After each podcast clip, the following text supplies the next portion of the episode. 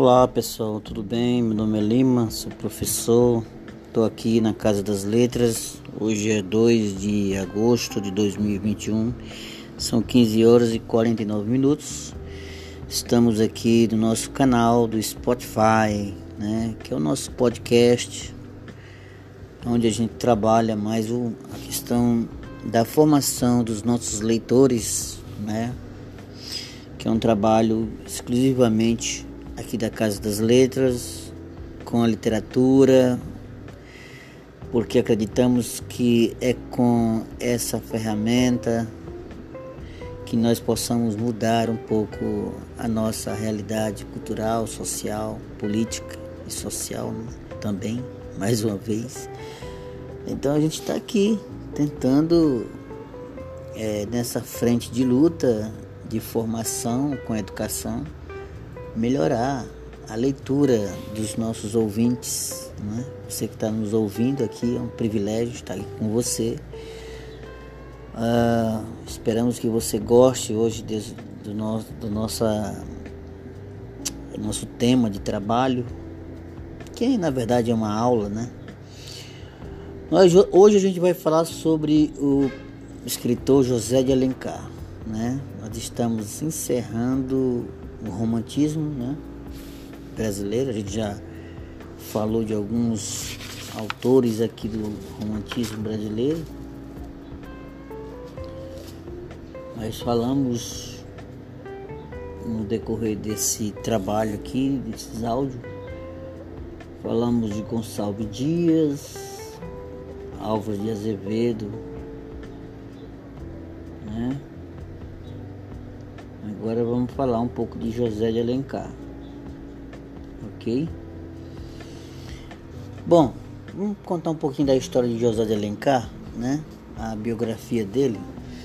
José de Alencar nasceu em maio de 1829 em Messejana, que a época de seu nascimento gozava de, do estatuto de município, tendo perdido tal categoria em 1921 sendo integrado na cidade de Fortaleza. Nascido de uma relação ilegítima e considerada escandalosa à época, visto que seu pai era sacerdote da Igreja Católica, teve sua paternidade reconhecida através de uma escritura de reconhecimento e pertilhação de filhos espúrios em 1800 1859, que registrava que o padre José Martiniano de Alencar, né,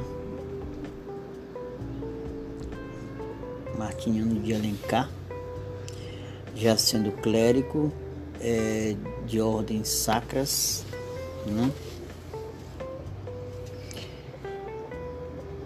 contraiu amizade ilícita e particular com Dona Ana Josefina de Alencar, sua prima, no primeiro grau, e dela tem tido desde aquele tempo até 12 filhos.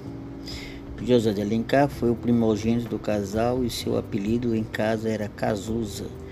Era irmão de Leonel Martiniano de Alencar, sobrinho de Tristão Gonçalves, neto de Bárbara de Alencar e primo em segundo grau de Walter Martiniano de Alencar Araripe. Sete anos antes do seu nascimento, em 1822, Dom Pedro I havia proclamado a independência do Brasil e torna-se imperador do Brasil. Dois anos após o seu nascimento, em 1831, o monarca, cedendo a pressões internas e externas, abdicaria em favor do filho e retorna, retornaria para Portugal. É nesse cenário político de disputas pelo poder que o jovem escritor crescerá acompanhando o pai, que seria senador e posteriormente governador do estado do Ceará. Transferiu-se para a capital do Império do Brasil, Rio de Janeiro, e José de Alencar, então com 11 anos, foi matriculado no Colégio de Instrução Elementar. Em 1844, matriculou-se nos cursos preparatórios à Faculdade de Direito de São Paulo, começando o curso de Direito em 1846. Fundou na época a revista Ensaios Literários, onde publicou o artigo Questões de Estilo. Formou-se em Direito em 1850 e em 1854 estreou como, como folhetin, folhetinista no Correio Mercantil. Casou-se com Georgiana Augusta Concharé, Concharene, francesa, né? E, com quem teve seis filhos, entre eles o escritor Mário de Alencar, o embaixador Augusto é, de Alencar. Em 1856 publicou o primeiro romance, Cinco Minutos, seguindo da Viuvinha em 1857, mas é com o Guarani em 1857 que alcançou notoriedade. Estes romances foram publicados todos em jornais e só depois em livros. José de Alencar foi mais longe nos romances que completaram, completam, na verdade, a trilogia indigenista, o Guarani em 1857, Iracema em 1865 e o Birajara em 1874. O primeiro fala sobre o amor do índio Peri com a mulher branca Ceci. O segundo, epopeia sobre a origem do Ceará, tem como personagem principal a Índia Iracema, a virgem dos lábios de mel e cabelos tão escuros como a asa da graúna. O terceiro tem como personagem o Birajara, valente guerreiro indígena que durante a história cresce em direção à maturidade. Em 1859 tornou-se chefe da Secretaria do Ministério da Justiça, sendo depois consultor do mesmo. Em 1860 ingressou na política como deputado provincial do Ceará, sempre militando pelo Partido Conservador. É, em 1860, 1868 tornou-se ministro da Justiça, ocupando o cargo até janeiro de 1870. Em 1869 candidatou-se ao Senado do Império, tendo o imperador Dom Pedro II do Brasil, não escolhido por ser muito jovem ainda. Em 1872 se tornou pai do Mário de, Alen Mário de Alencar, o qual, segundo uma história nunca confirmada, poderia ser, na verdade, filho de Machado de Assis, que para alguns daria respaldo para o enredo principal do romance Dom Casmurro. Produziu também romances urbanos Senhora, em 1875 Encarnação, escrito em 1877, ano de sua morte, divulgado em 1800 1893. Regionalistas, é, ele escreveu o Gaúcho em 1870, o Sertanejo em 1875. Históricos, né, ele escreveu Guerra dos Mascates em 1873, além de peças para o teatro. Viajou para a Europa em 1877 para tentar um tratamento médico, porém não teve sucesso.